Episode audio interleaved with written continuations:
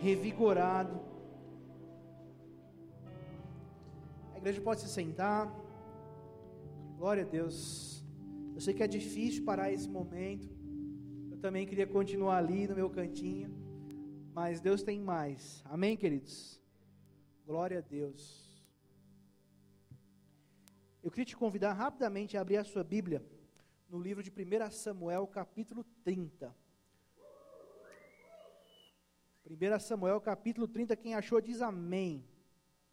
Quem não achou diz escola de líderes. Inscrições estão abertas para você aprender a achar os versículos rápido aí na Bíblia. Em nome de Jesus. Antigamente a gente falava abram suas Bíblias, mas agora também dá para falar liguem as suas Bíblias, né?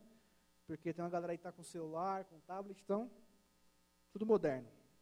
1 Samuel capítulo 30, nós vamos ler a partir do versículo 1.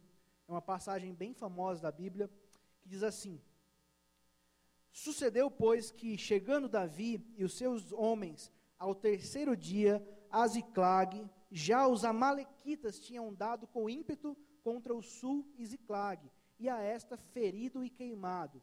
Tinham levado cativas as mulheres que lá se achavam, porém a ninguém mataram, nem pequenos nem grandes, tão somente os levaram consigo e foram seu caminho. Davi e os seus homens vieram à cidade, e ei-la queimada, e suas mulheres, seus filhos e suas filhas eram levados cativos. Então Davi e o povo que se achava com ele ergueram a voz e choraram, até não terem mais forças para chorar. Também as duas mulheres de Davi foram levadas cativas, Ainoã, a Jezreelita, e Abigail, a viúva de Nabal, o carmelita. Davi muito se angustiou, pois o povo falava de apedrejá-lo, porque todos estavam em amargura, cada um por causa de seus filhos e de suas filhas. Porém, Davi se reanimou no Senhor, seu Deus. Amém? Feche os olhos mais uma vez. Pai, nós nos colocamos mais uma vez na tua presença, mais uma vez no teu altar, porque esse culto é teu. Tudo que nós fazemos aqui é para ti, Pai. E nós queremos consagrar essa palavra a Ti agora. Nós queremos declarar que o nosso coração está aberto agora, que o nosso coração é terra fértil, para que a semente da Tua palavra possa encontrar abrigo aqui e possa germinar e crescer, Pai. Nós queremos aprender contigo, queremos que a tua palavra brilhe dentro de nós. Queremos sair daqui hoje, Pai, não apenas como jovens, como visitantes, como membros dessa casa, mas como pessoas cheias do teu espírito, da tua palavra, da tua graça. Queremos que o nosso coração hoje seja transformado para se parecer mais com o teu. Então fala conosco agora, abre o nosso coração, abre os nossos ouvidos agora, abre o nosso entendimento, tira as escamas dos nossos olhos, para que a tua palavra seja latente e profunda em nossos corações, em nome de Jesus. Amém e amém. Diga assim, amém. O título dessa mensagem, para você que está anotando, é A Revanche. E eu vou explicar por quê, gente. Mês que vem é o meu aniversário, então eu estou naquela fase meio saudosista, né? Eu estava lembrando esses dias que a minha infância foi lá nos anos 90, né? E começo dos anos 2000, na minha opinião, foi a melhor década, a melhor época. Eu sei que cada um fala isso da sua época, né? Mas naquela época, haviam aqueles filmes de ação que até hoje existem, mas naquela época havia sempre o momento do clímax, que hoje é, é clichê para todo mundo. Mas naquela época para a gente não era clichê, né? Então, você vai lembrar, por exemplo, você assistiu um filme do Rock Balboa lá, lutando, quando ele estava lá brigando no ringue, tinha uma hora, no final do filme, os últimos minutos, que ele apanhava mais do que tudo. Você lembram disso? Ele apanhava, apanhava, apanhava, e ele era, ia lá contra as cordas, e o sangue ia para todo lado, e parecia que ele ia morrer. Mas quando faltava pouco tempo para acabar o filme, quando faltava um segundo para aquele homem morrer, dava uma animada nele assim, ele recobrava a força, e ele voltava e lutava e ganhava. Isso era para qualquer filme de ação dos anos 90, dos anos 80, né, até o começo dos anos 2000. Era um clichê de filme americano que na, na luta final o mocinho sempre parecia que ia perder, mas havia alguma coisa que acontecia ali, que ele recobrava o ânimo, que ele recobrava a força, e ele ia para cima e ele ganhava a luta.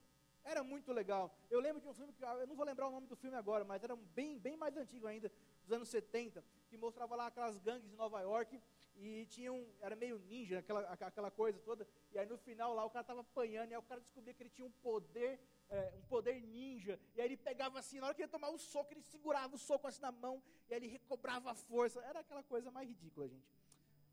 Mas fazia parte da nossa infância. E nós amávamos aquilo, eu amava aqueles filmes. E enquanto eu lia esse texto de Davi, eu me recordei daquela época, eu me recordei, usei meu saudosismo, e eu percebi que Davi viveu nessa situação aqui, que nós acabamos de ler, algo parecido com o que acontecia naqueles filmes de ação dos anos 90. Ele viveu um momento de clímax. Essa história, ela conta o pior dia do rei Davi. Essa foi a pior derrota do rei Davi em toda a sua história militar, em toda a sua história de estratégia. Esse foi o pior dia dele, né? Então ficou marcado aqui na Bíblia e eu quero contextualizar para vocês e extrair alguns princípios daqui para você sair daqui hoje mais sólido na tua fé. Amém? Então vamos lá. Para contextualizar para você entender. Davi, Davi era um garoto um pastor de ovelhas, que ainda muito garoto, muito cedo, um profeta foi lá na casa do pai dele, mandou chamar ele e o ungiu que um dia ele seria rei de Israel. Então Davi, garoto, né, pastor de ovelhas, recebeu aquela profecia: olha, Deus vai te separar, Deus vai te ungir rei, você vai governar essa nação, papapá. E o que aconteceu depois daquela unção maravilhosa? Davi limpou o cabelo e voltou para o campo para cuidar das ovelhas. Né? O glamour ficou só naquele momento ali. A vida continua, ele tinha que trabalhar, tinha que ralar, tinha que ajudar a família dele. E Davi voltou para a vida normal, como um pastor de ovelhas. Mas ele tinha uma promessa de Deus, amém? Diga assim: Eu tenho uma promessa. E aquilo estava ali aceso na vida dele. E ele começou lá pastorando as ovelhas. E aí um dia veio um urso atacar as ovelhas. E Davi foi para cima, porque ele sabia que ele tinha uma promessa. E matou o urso. Outra vez foi o leão. Ele foi para cima. Ele matou o leão. E ele foi crescendo naquela ousadia dele. Mas era apenas um pastor de ovelhas. Até que um dia, houve a famosa história do, do Golias, o gigante filisteu que desafiou o povo de Deus. Né, e Davi não fazia parte do exército de Israel, ele era criança, ainda era um garoto, não tinha idade para estar naquele lugar.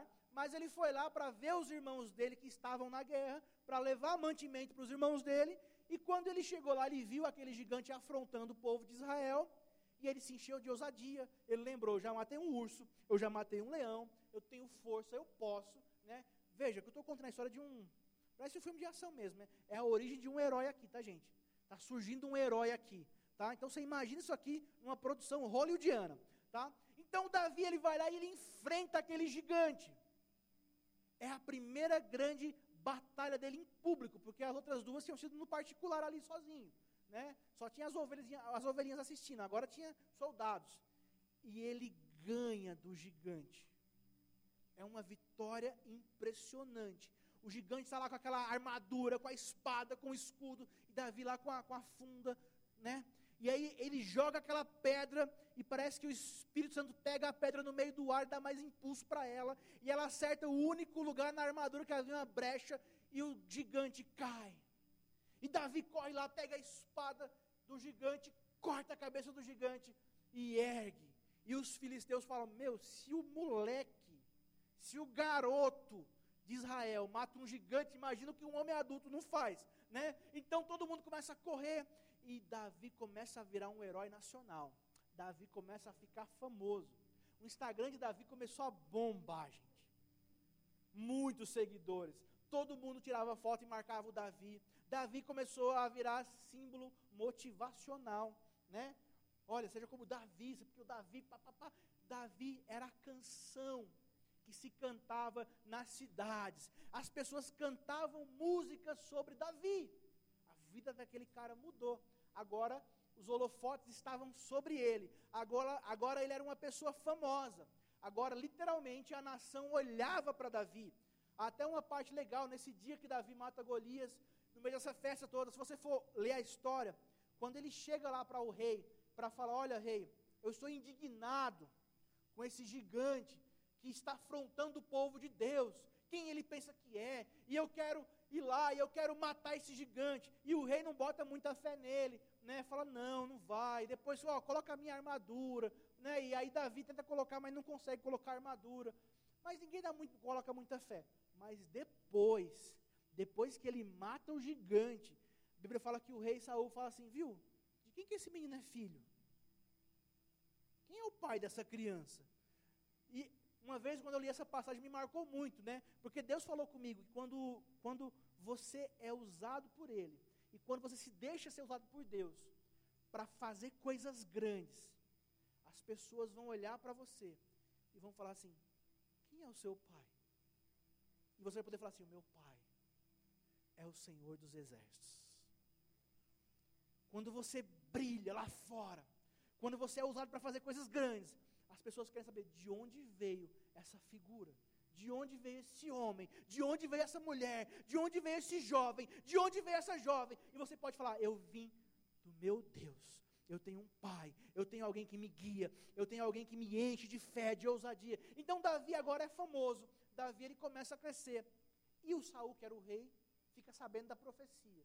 Olha, esse moleque tinha uma profecia que um dia ele iria, ele iria virar o rei de Israel. Agora nós temos o rei Saul olhando para Davi e pensando: esse moleque um dia vai querer ficar no meu lugar. E você conhece a história. A Bíblia fala que a partir daí Saul traz Davi para perto dele para morar lá no palácio, mas ao mesmo tempo começa a perseguir Davi e porque ele, ele, ele, ele já, tava um, já era um rei em decadência, já era um rei que não buscava mais a Deus, mas agora ele tinha, além de não buscar a Deus, ele tinha um rival. Ele olhava para Davi e via Davi como alguém que queria usurpar o seu trono. E ele começa a tentar matar Davi. Até chegar ao ponto que Davi foge do palácio. Porque Davi não queria confrontar Saul, não queria guerrear contra Saul, mas Saul queria matar Davi. E não bastasse ele fugir do palácio, Saul pega o seu exército e começa a perseguir Davi pelo território de Israel. E há muitas passagens bíblicas de Saul perseguindo Davi. Em algumas ocasiões, Deus inclusive deixou na mão de Davi a oportunidade de matar Saul. E Davi se recusa. Davi não quer tocar em Saul. Mas Saul continua sem se arrepender, querendo matar Davi. E nesse contexto todo, porque não havia paz dentro de Israel para Davi ficar. Davi sai de Israel e vai morar em uma nação estrangeira. Ele vai morar na terra dos filisteus. E quando chega lá com seus homens, o príncipe daquela região dá uma cidade para ele morar. A cidade de Ziclag. Ó, você pode morar aqui, fica aqui com seus homens e você vai lutar as minhas lutas, beleza, Davi? Davi fala, beleza. Era a única forma de se manter em segurança. O único lugar seguro para Davi era numa terra estrangeira. Mas Davi sabia, queridos, que aquele lugar não era o lugar dele. Davi sabia que ele não persegui, não, não, não, não, ele não era daquele lugar. Ele, aquele lugar não tinha a ver com o DNA dele, não tinha a ver com a origem dele, não tinha a ver com o propósito de Deus para ele. Era apenas um lugar de transição ele estava ali por um tempo. Amém, queridos? E esses lugares de transição que nós ficamos muitas vezes na nossa vida, essas fases de transição, elas são incômodas, porque não é o nosso lugar. Nós estamos passando por uma fase, uma fase de transição para aquilo que Deus quer, tem para nós. E Davi ficou naquele lugar, naquela fase de transição, lutando as batalhas daquele rei filisteu. Só que toda vez que Davi ia para uma guerra, e na guerra envolvia lá, de um lado a Malequita, de outro lado os israelitas, Davi dava pau nos amalequitas. Davi nunca ia contra o povo de Deus. Davi nunca ia contra os israelitas. E aí ele voltava lá para os filisteus. E aí, como é que foi? Bateu em todo mundo? Bati, bati em todo mundo. Mas ele só bateu em um lado. Ele não batia nos israelitas. Ele estava num outro lugar, numa outra nação. Mas ele não brigava, ele não guerreava, não erguia a espada contra o seu próprio povo. Ele tinha essa aliança. Amém, queridos? É muito importante. Davi não usava a sua espada para atacar pessoas do seu povo. Diga assim: Eu recebo. Davi não usava a sua espada para atacar o povo de Deus. Diga: Eu recebo. Amém. Então, cuidado com a sua espada, tá bom? Então, Davi estava lá, naquela fase, naquela situação, e um belo dia, os filisteus resolveram se juntar para guerrear contra Israel. Agora era a hora de saber de que lado Davi estava. E eles juntam lá todos os seus exércitos, todos os príncipes, e o Aquis, que o, o que comandava aquela cidade, chama Davi com seus homens, e Davi vai. E essa é a primeira vez que Davi se alista numa guerra para lutar contra Saul. As outras duas vezes Deus deu Saul na mão dele e ele se recusou. Essa é a primeira vez que ele fala: Não, tá bom, vou me alistar, não tenho o que fazer. E ele vai para aquela guerra. Ele junta as suas espadas e ele vai. E quando ele chega lá junto com o exército para ir para a guerra, os outros príncipes falam assim: Olha, é furada levar Davi, né, gente? Porque Davi, ele é israelita. A gente vai levar ele do nosso lado. Quando o negócio começar a pipocar lá, espada para todo lado. E se esse cara vira casaca? Como é quem garante que ele não vai mudar de lado na hora? Vamos fazer o seguinte: fala para Davi voltar. Não vamos levar ele, não. A gente guerreia sem ele. E aí o príncipe vai lá: Ó, oh, Davi, não deu para te levar, porque realmente, né? Você é israelita. Vai chegar lá na hora da briga, você muda de lado. Eu confio em você, mas o pessoal não está à vontade com você. Ninguém vai querer lutar lá com você do lado, porque vão ter medo de ter um ataque ali de dentro. E Davi volta para a sua cidade com seus homens. Essa foi a primeira vez que Davi se alistou numa guerra contra Saul, contra o, contra o povo de Israel. Só que enquanto ele fez isso, a sua família, a sua retaguarda ficou fragilizada. Ficaram sem proteção. E aí os inimigos, um outro povo, os amalequitas, foram lá e pau, pegaram aquela cidade inteira. Sequestraram todo mundo, as mulheres, as crianças, pegaram todos os bens, toda a riqueza. E quando Davi está voltando junto com seus soldados, porque não foram para a guerra, quando eles chegam na sua cidade, eles só encontram chamas para todo lado. Tudo foi levado. Tudo foi levado. Davi não lutou aquela guerra de Ziclag, mas aquela foi a maior derrota militar de Davi. Foi um erro estratégico gigantesco. Eles não deixaram uma guarnição ali para ficar de olho naquela cidade. Eles perderam, e perderam feio, porque perderam todas as suas riquezas e o mais importante, as suas famílias as suas esposas, os seus filhos, as suas filhas, foram todo mundo levado cativo pelos amalequitas. Gente, a Bíblia fala dos amalequitas, a amalequita é uma das piores raças que a Bíblia vai falar. Quando você começa a ler, você fala, gente, que povo ruim. Os amalequitas ficavam no deserto, esperando para ver quem estava fraco, quem estava cansado, e aí iam lá e atacavam eles eram chamados de covardes, porque eles não iam para a guerra frente a frente contra o povo de, de Deus ou contra nenhum outro povo. Eles eram covardes, eles ficavam escondidos, e aí quando alguém cansava, que ficava para trás do, do, do, grupo, eles iam lá e matavam aquela pessoa e roubavam o que aquela pessoa tinha. Então era um povo ruim, era um povo que lutava na base da covardia. E eles vendo que Ziclag ficou sozinha, sem soldados, eles foram lá e atacaram na covardia e queimaram a cidade, pegaram todos os bens e sequestraram aquelas pessoas. Esses são os amalequitas. Eles já davam trabalho desde a época de Moisés, muitos anos antes. Então, quando você vê amalequita na Bíblia, você já fala que é zica. É um povo ali que ia dar trabalho, né? era, era um povo ruim, eram inimigos porque eles eram, eles eram inimigos porque eram maus. Eles lutavam de forma sem honra. E aí o Davi volta. E aqui que eu quero chegar, queridos. O Davi está diante do seu povo, dos seus homens e diante da sua maior derrota. Esse Davi, de 1 Samuel capítulo 30, é o rock balboa contra as cordas, apanhando. Esse Davi é aquele herói de filme de ação que agora tomou um golpe do inimigo e parece que não vai ter mais solução. A Bíblia fala que eles choraram e clamaram em alta voz até ficarem sem voz eles não conseguiam mais falar, eles perderam a voz de tanto que eles clamaram, de tanto que eles choraram, de tanto que eles se entristeceram. E para piorar, a Bíblia fala que as pessoas que ali estavam começaram a colocar a culpa em Davi. Os homens de Davi, que sempre foram fiéis, em cada vitória, em cada batalha, agora olharam para ele com desprezo e falaram: é culpa sua, você é o culpado dessa situação. O meu filho sumiu por sua culpa, a minha esposa sumiu por sua culpa, você é o culpado. E eles começaram a falar em apedrejar Davi. Eu estou falando do maior herói militar da época, do líder daquela galera. Agora as coisas viraram Houve, é o clímax do filme aqui, gente. O negócio virou. Agora ele se tornou o vilão para aquele povo. Agora não adianta mais aquela multidão de seguidores, não adianta mais aquela fama. Agora todos se voltaram contra ele. É o fim de Davi. É o fim dessa história.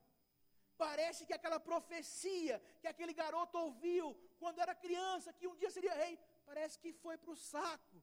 Deus desistiu, é o fim, tudo se acabou, é o clímax. Os seus guerreiros agora pegam pedras para apedrejá-lo. Ele está contra as cordas, é o fim. E talvez ao longo desse ano você passou por momentos como esse. Talvez ao longo de 2022, nós estamos quase acabando o ano. Talvez em alguns momentos você se viu como Davi em Ziclag. Talvez você se viu perdido. Talvez você se viu abandonado. Talvez você se viu desesperado. Talvez você sentiu que as pessoas estavam contra você. Porque todo mundo passa por um momento como esse. Todo mundo passa por um momento como o Ziclag. Amém, queridos? Eu lembro que esse ano, por exemplo, foi um ano bem intenso para mim. E alguns meses atrás, o meu pai ele sofreu um infarto. E foi terrível. Foram 60 dias de angústia na minha casa. Porque ele estava lá do outro lado do país. E aí foi aquela correria. Os primeiros dias foram muito difíceis, porque ele foi muito maltratado nos hospitais quando ele passou. Até a gente achar um hospital que desse para cuidar dele. E aí foi aquela loucura. E, e todo dia piorava. E antes de operar, ele piorou. E teve um outro infarto. E parecia que não ia dar certo. Aí ele operou. E quando ele operou, deu tudo certo na cirurgia. E aí a gente estava lá revelando lá entre os meus irmãos, e eu fiquei com a parte boa. Eu ia viajar para lá depois da cirurgia, dois dias depois, para ficar com ele, pegar os últimos dias dele lá no hospital lá, da, da, e ir para casa com ele, e ficar com ele cuidando dele na casa dele. Tudo bem.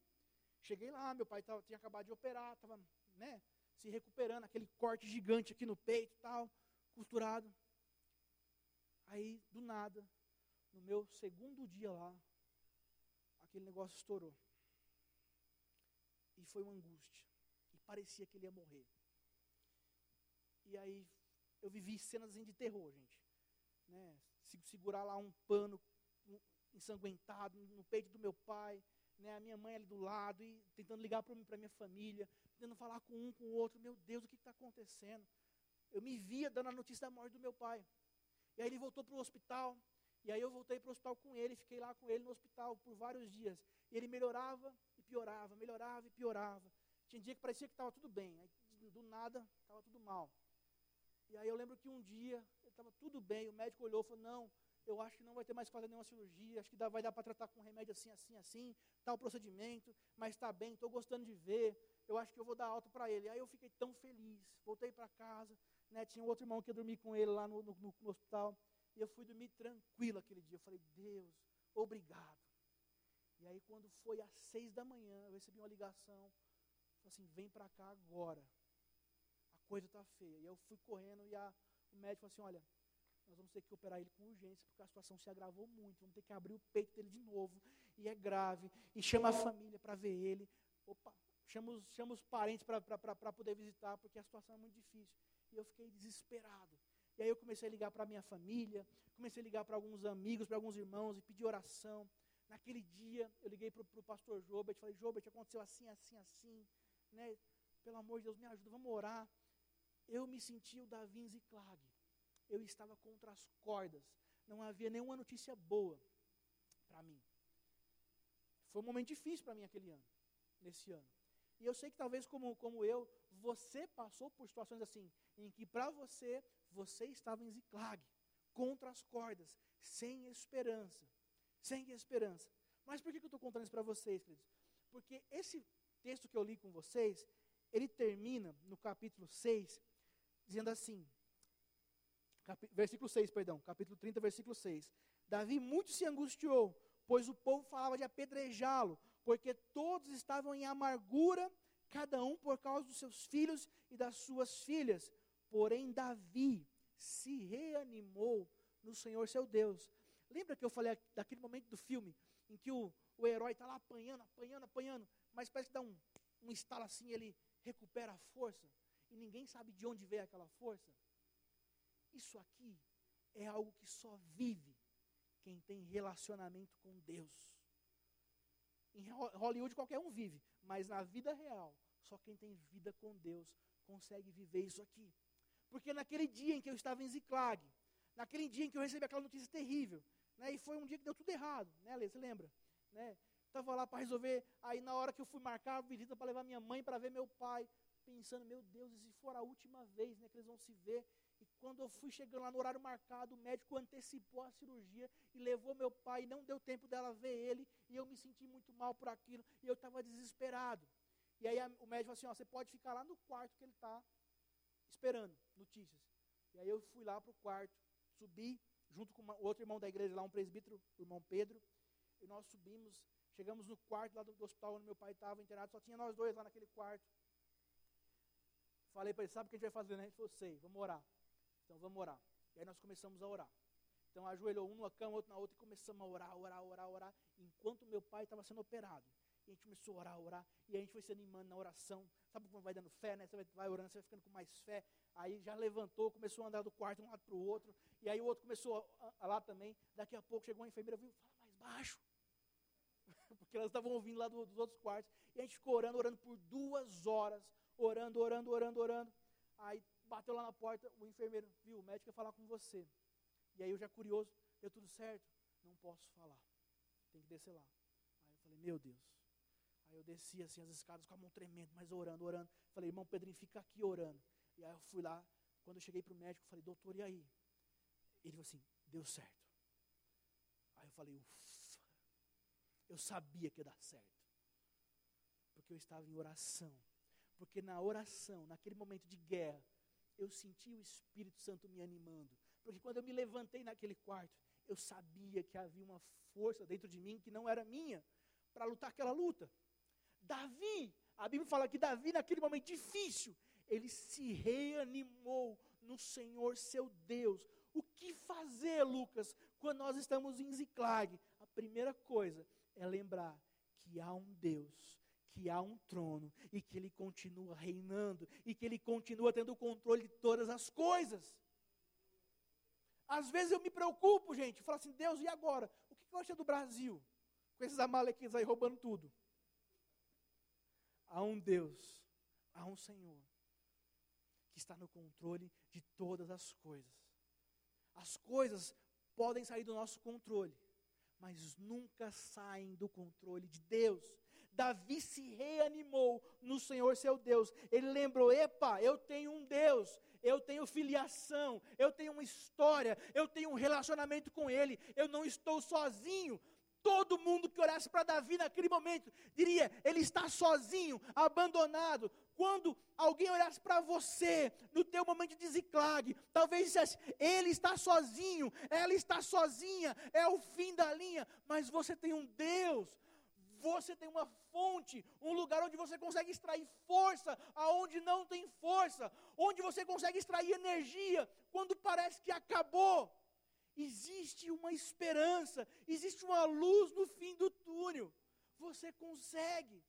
Davi em Ziclag, no seu pior momento, na sua pior derrota, ele recupera as forças. Eu não sei como é que foi a cena, mas eu imagino Davi ali, daquela cara de luto, se levantando com aquela cara de rei, aquela cara de guerreiro, assim: Eu tenho plano, eu recuperei a minha força. E a primeira coisa que Davi faz, depois de recuperar o seu ânimo, é falar: chama o sacerdote, eu quero ouvir a voz de Deus.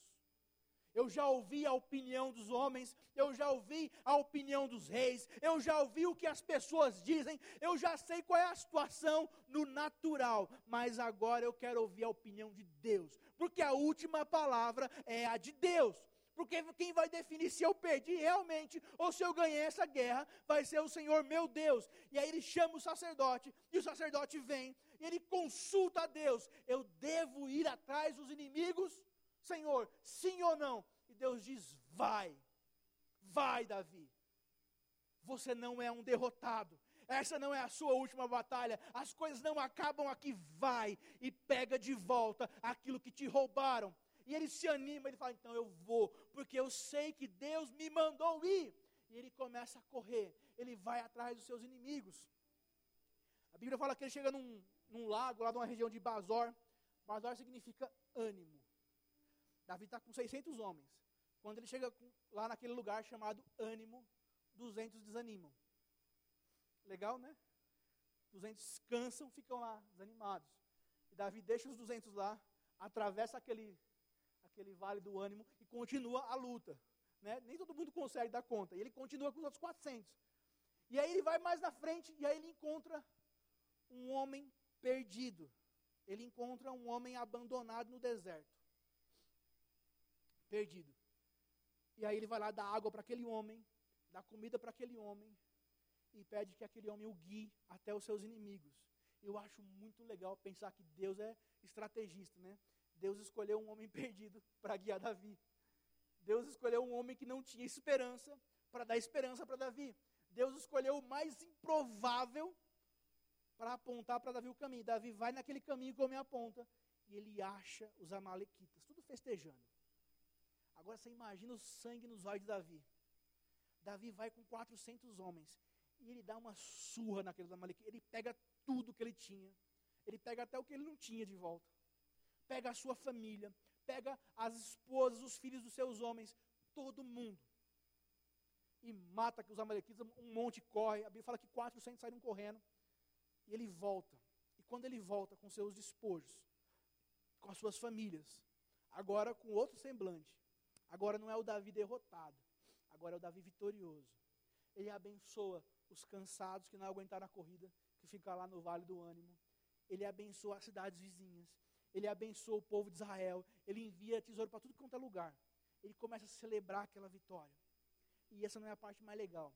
A parte mais legal é que no dia seguinte, pouco tempo depois, Davi é ungido rei sobre Judá. Houve uma reviravolta. O rei Saul morreu. E não foi Davi que matou. E a tribo de Judá vai lá e procura Davi e o unge rei. Ei, estou falando para você que o pior dia de Davi aconteceu justamente pouco antes do seu melhor dia, da sua maior vitória. Você entende isso? A maior derrota de Davi estava ali pouco tempo antes da sua maior vitória. Deus estava preparando as coisas. Deus estava preparando o coração de Davi. Deus estava testando aquele jovem para coisas muito maiores que ainda iria enfrentar. Queridos, eu quero te dizer uma coisa. Eu não sei como é que foi o teu ano. Eu não sei como é que foi 2022 para você. Para mim, eu já falei, foi muito difícil. Foi um ano de muito desafio para mim. Esse ano abalou a minha fé, mas, ela, mas fez ela crescer. Foi um ano que eu orei como nunca. Foi um ano que eu chorei como nunca. Foi um ano que eu me vi em alguns momentos desamparado. Mas eu estava em Ziclag. O Senhor estava comigo. E eu encontrei ânimo no Senhor. Eu encontrei forças no Senhor. E eu sei que eu tive forças para me animar, para voltar, para ir para cima, para celebrar. Eu quero trazer essa palavra para você porque eu sei que muitas vezes nós passamos por dias assim, por momentos assim. Talvez nos teus planos para 2022 não saíram como você esperava. Talvez quando você orou lá no começo do ano, no dia 31, no culto lá da virada, né, os, os teus alvos, não deu muito certo. Né? Geralmente a galera coloca assim, eu quero guardar dinheiro e perder peso. E aí a pessoa inverte, né? E aí acaba guardando peso e perdendo dinheiro. Enfim, acontece. Talvez os seus planos não foram como você queria. Talvez as tuas finanças desandaram. Talvez a tua casa desandou. Talvez você fale, assim, Lucas, você não conhece a minha casa. Você não conhece a situação da minha família. Querido, você não conhece a situação da família do Davi. Está difícil? Eles foram sequestrados? A de Davi foi. Mas Davi lutou por eles. Davi guerreou por eles. Então não desista. Não desista. Eu quero te incentivar hoje a reencontrar o ânimo no Senhor, para te levar a vencer essa batalha, para te levar a voltar para a briga. Lembra do Rock Balboa lá? Ele voltou para a briga. Ele foi até o final. Encontre ânimo no Senhor, queridos. Aprenda a buscar em Deus. Aprenda a ouvir a voz de Deus. A valorizar a voz de Deus. Aprenda, queridos, a buscar ouvir essa voz, a ter discernimento, a falar: eu quero, eu não vou desistir, eu não vou parar aqui, eu vou continuar. Há algo mais para mim. Aprenda a recuperar a lembrança das palavras proféticas que já foram derramadas sobre você. Aprenda a lembrar, a recordar aquilo que a palavra de Deus já disse sobre você, quem você é aos olhos de Deus. E se lembre disso, e guarde isso, e se revista com essa verdade. Não deixe que o inimigo, não deixe que o diabo, não deixe que o mundo, mundo mude a tua identidade. Tente enganar quem você é. Eu lembro num curso que eu fiz aqui na igreja, né, sobre isso, que eles falavam sobre, sobre o seguinte, sobre ser uma nova criatura. O que é ser uma nova criatura? Nova criatura é ser alguém que nunca existiu antes. Quando a Bíblia fala que você é uma nova criatura, quer dizer que o velho homem literalmente morreu diante de Deus e Deus te fez algo novo. Deus não te recalchutou. Deus não te reformou. Deus não te deu um trato, cortou seu cabelo, passou lá uma maquiagem. Não, Deus matou você e te fez nascer de novo. Você é alguém que não existiu antes. Quando você é uma nova criatura. Agora imagina a cena. Imagina que você tem uma dívida gigantesca lá no banco. E aí o banco vai lá cobrar. Vim aqui cobrar a dívida do Alex. É gigantesca essa dívida. E aí, né, a mãe do Alex vai lá, atende, o cara do banco. Fala, pois não, olha, eu vim aqui cobrar porque o Alex está devendo um milhão de dólares aqui no banco. É uma dívida muito grande. E eu preciso cobrar essa dívida porque ele tem que pagar. E aí a mãe do Alex fala assim: olha, acontece que o Alex morreu. Morreu, morreu. E aí o cara do banco começa a chorar, né? Porque se o Alex morreu, o Alex não vai pagar aquela dívida. Moral da história. Imagine que o diabo vai lá e bate na porta da tua casa. Fala assim: Eu vim aqui para cobrar uma dívida do teu passado. Essa dívida é alta. E aí você fala assim: Olha, diabo, aquela pessoa morreu. Eu sou uma nova criatura. O diabo, assim como o cara do banco, vai começar a chorar, porque ele não pode cobrar aquela dívida. Você é uma nova criatura. Deus te fez novo. E Paulo fala assim: a partir de agora, a ninguém olhamos segundo a carne. Nem a nós mesmos, se nós olhávamos segundo a carne, a partir de agora não. Nós nos olhamos segundo o Espírito. Porque se alguém está em Cristo, é uma nova criatura, as coisas velhas já passaram, eis que tudo se fez novo. Deus te chamou para viver em novidade de vida. Então eu quero te desafiar, queridos, a, planejar agora o teu 2023, a planejar agora o teu final de ano e falar assim: eu quero viver coisas novas, eu quero abrir mão desse desânimo, eu quero abrir mão desse sentimento de derrota, desse sentimento de fracasso que eu carreguei até aqui, e eu quero ser diferente a partir de agora. Eu quero encontrar o ânimo no Senhor, e eu quero ir para cima dos meus inimigos e recuperar aquilo que é meu. Amém? Se coloque de pé no teu lugar. Nós já vamos orar agora.